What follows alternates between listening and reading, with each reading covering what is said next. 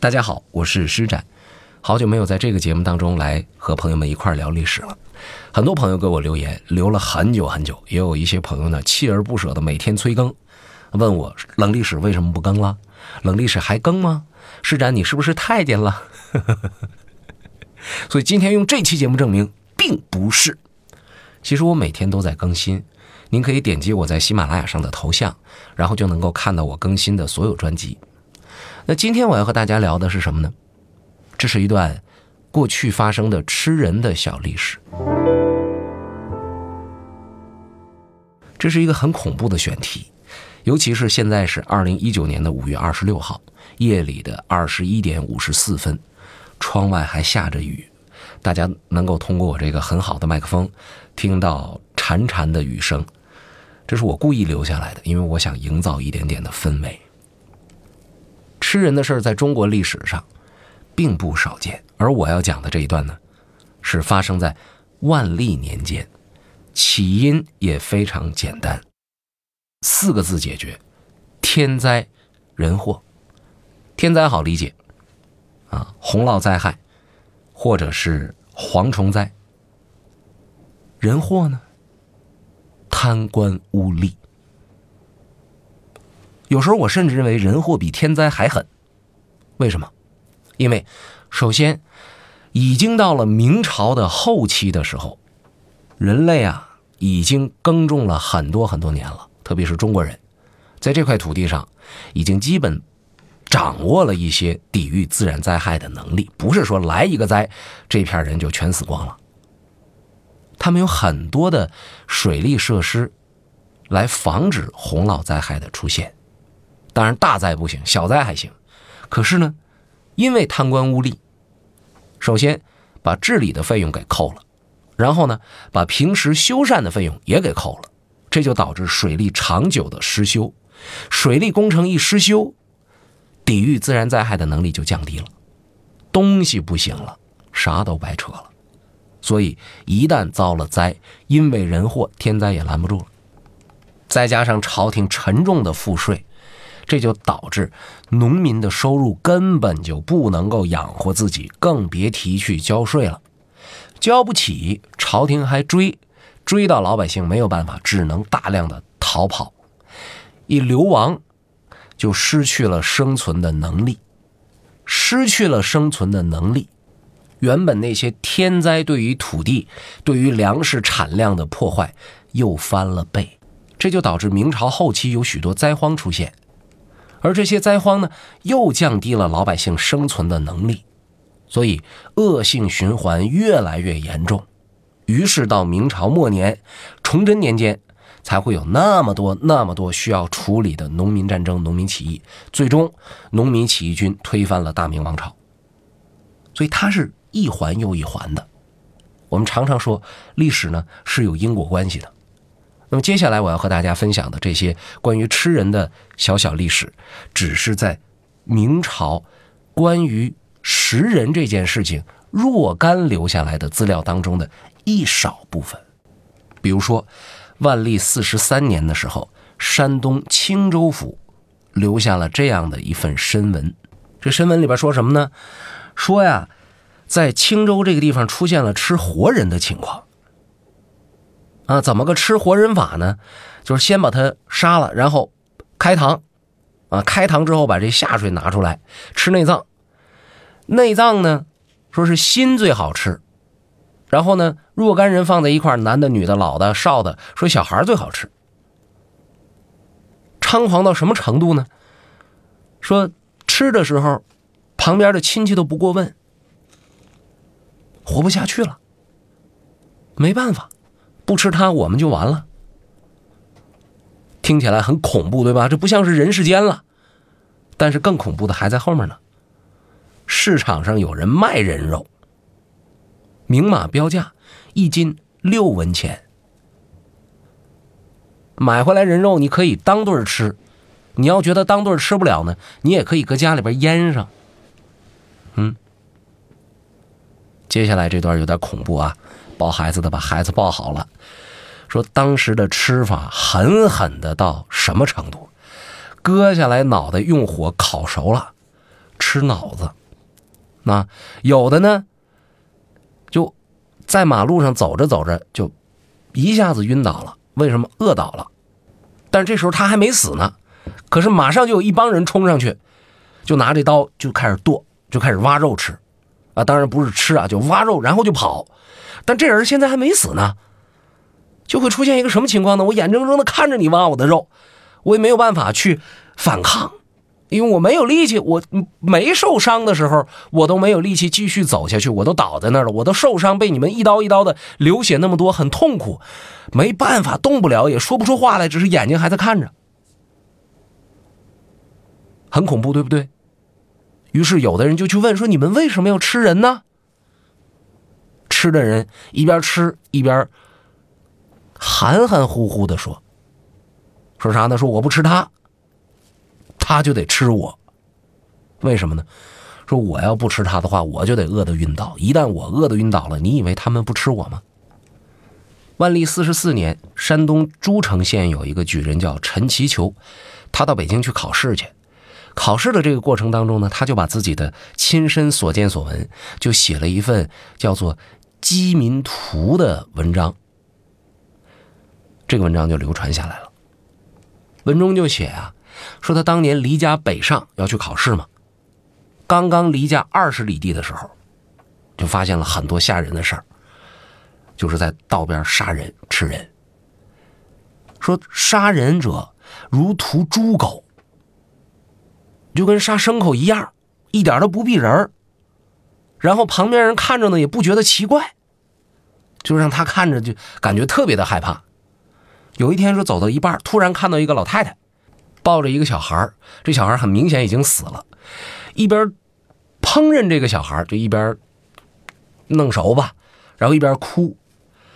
这陈其游呢，就实在是没忍住，就问说：“你这哭什么呀？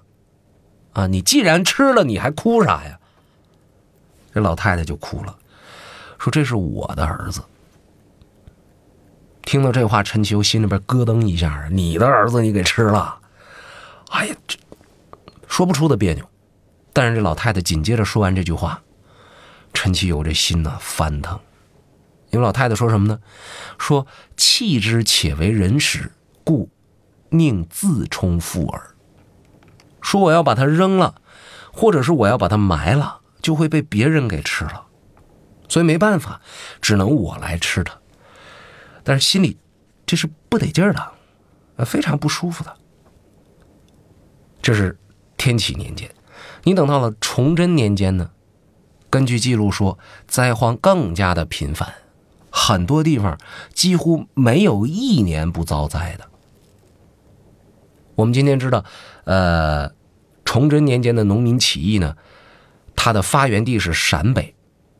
这个陕北为什么有这么多的农民起义？就这地儿总遭灾，你总遭灾，老百姓活不下去，那就造反呗。而在造反之前呢，有很多人呢，他不是说去反一下朝廷，他是先当盗贼，人抓起来一问说：“你为什么要当盗贼呀？”人说了：“我不当盗贼不行啊，说遭灾啊。最开始呢，我还能上山揪点草吃，我还能弄一点这个前两年打谷子剩下来那个麸子皮儿或者糠皮儿吃。但是呢，这东西吃不了多长时间啊。”而且人人都去弄去，很快就吃没了。吃没了之后，我怎么办？我要活呀，我就扒树皮。但是这个树皮也被人扒没了，扒没了怎么办呢？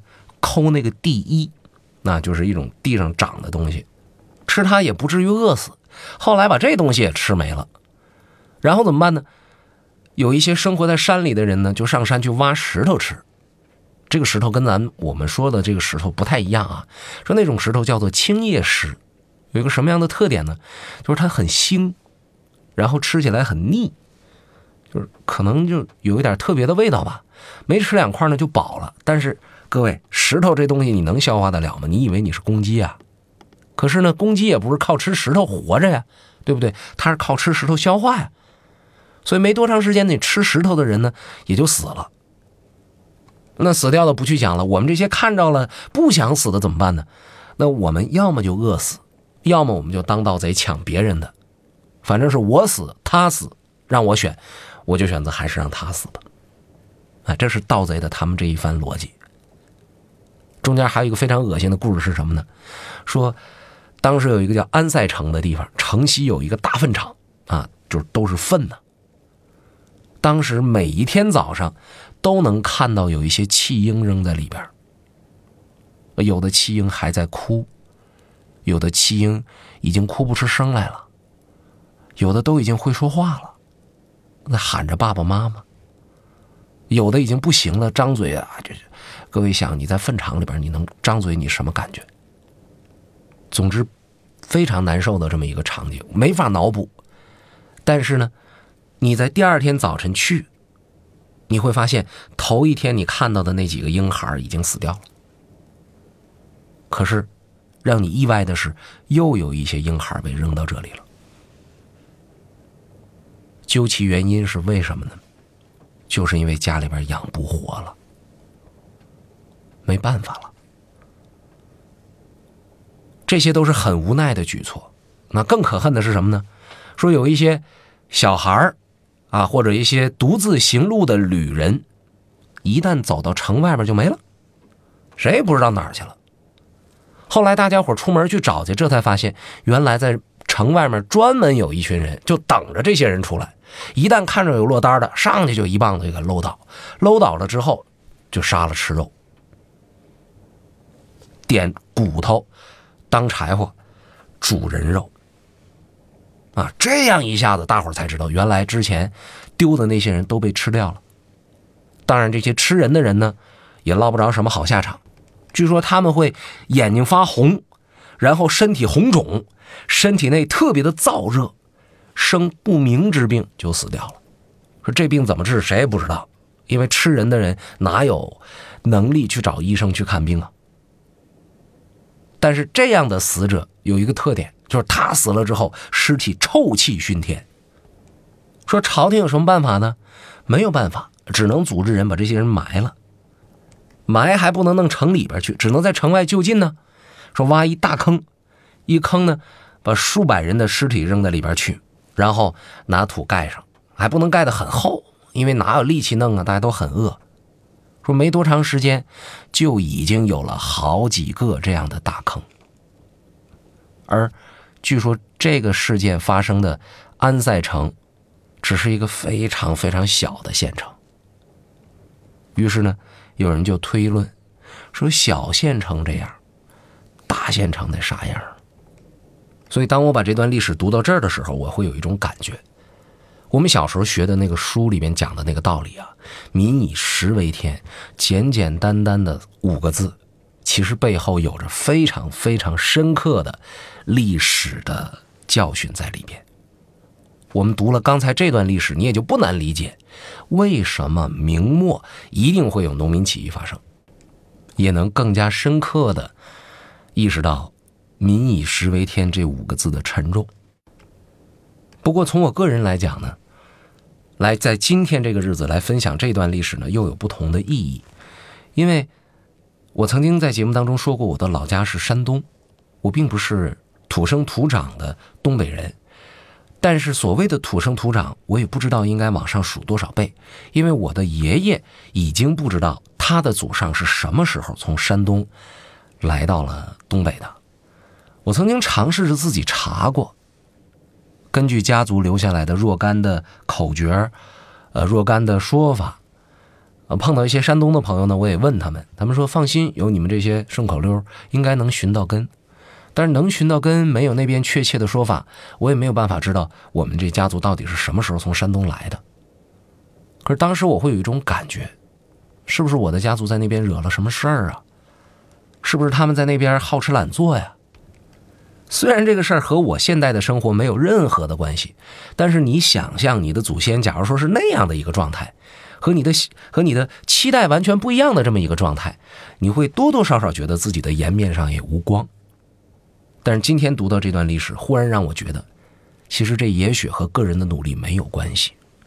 进而突然之间想到一件事儿，我经常在节目当中说，我也经常跟我的学生们去分享。这个观点就是不要拿我们现代人的思维去考虑古人，也不要抱持着一种固执的想当然的心态去看待身边发生的很多事儿。人都有很多的局限，我们只有通过不断的学习、不断的进步、不断的自省，才能够遇见更好的那个自己，才对得起我们这个会思考的大脑，才配得上如今这个可以用很低廉的代价就可以学习到知识的飞速发展的时代。我是施展，这期节目就和大家分享到这里。希望在我的音频的陪伴之下，各位朋友能够和我一起不无聊的学习历史，能够组团儿去在历史中找点有趣的。